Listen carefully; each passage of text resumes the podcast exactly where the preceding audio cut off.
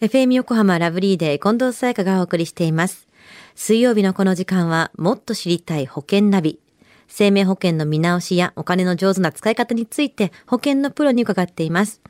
保険見直し相談、保険ナビのアドバイザー、中亀照久さんです。よろしくお願いします。はい。よろしくお願いいたします。さあ、先週は保険ナビセミナーもありまして、本当にありがとうございました。あこちらこそありがとうございました。ね、参加いただいたリスナーの皆さんもどうもありがとうございました。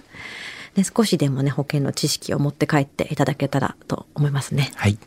では中亀さん、今週の保険ナビどんなお話でしょうか？はい。えっ、と、11月もですね、もう後半になりましたので、まあこの時期はやっぱ年末に向けて、まあ会社員の人は源泉徴収とか、あと個人事業主などの人は、まあ確定申告のために、こう年末調整を行うことがありますよね。まあ一体あなたはいくら控除ができるんですか？とか、まあ、リアルにいくら得をするのかなんていう、こういった説明をしちょしたいなというふうには思ってますね。また、年末調整時にはですね、まあ、保険会社からまあ手紙が届いてないとか、そういったトラブルの時に、まあ、生命保険を切り口になんか説明をしたいなというふうには思ってますね。では、年末調整について、生命保険関連でどんな控除があるのか教えてください。はい。あの、まずはですね、まあ、まあ皆さん知ってる通り、生命保険控除っていうのがありますね。はい。あの生命保険控除の対象となるのは、まあ、生命保険料を、まあ、実際に支払った人になりますね。また、まあ、保険金の受取人っていうのが、まあ、契約者、まあ、本人ですよね。保険料を払っている人っていう形になりますが、はいまあ、その人か、もしくはその配偶者、まあ、もしくはその他のまあ親族っていう保険でなければ、あ適用されないよということなんですね。うんうん。生命保険控除は。はい。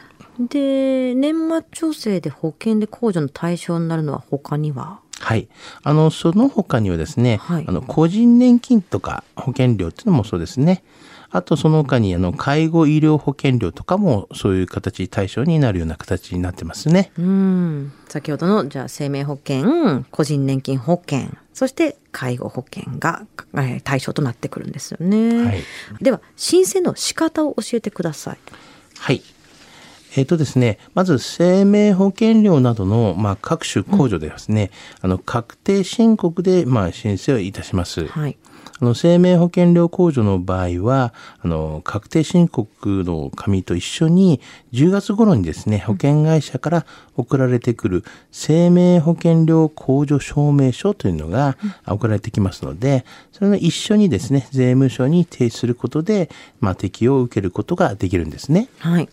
でただしあの会社員とか、まあアルバイトの方の、まあ、給与所得者の場合なんですけどもこちらは勤務先の、まあ、年末調整で生命保険料控除を適用することができるので、まあ、あの確定申告は、まあ、不要という形になりますよね。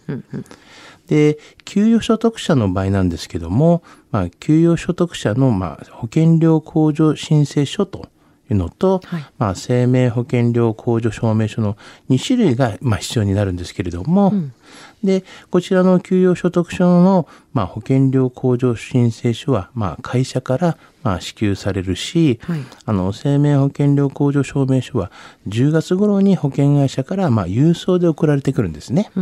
ですからそのため、まあ、自分から、まあ、書類をですね集めたりとか、まあ、そういう必要はありませんという形になりますね。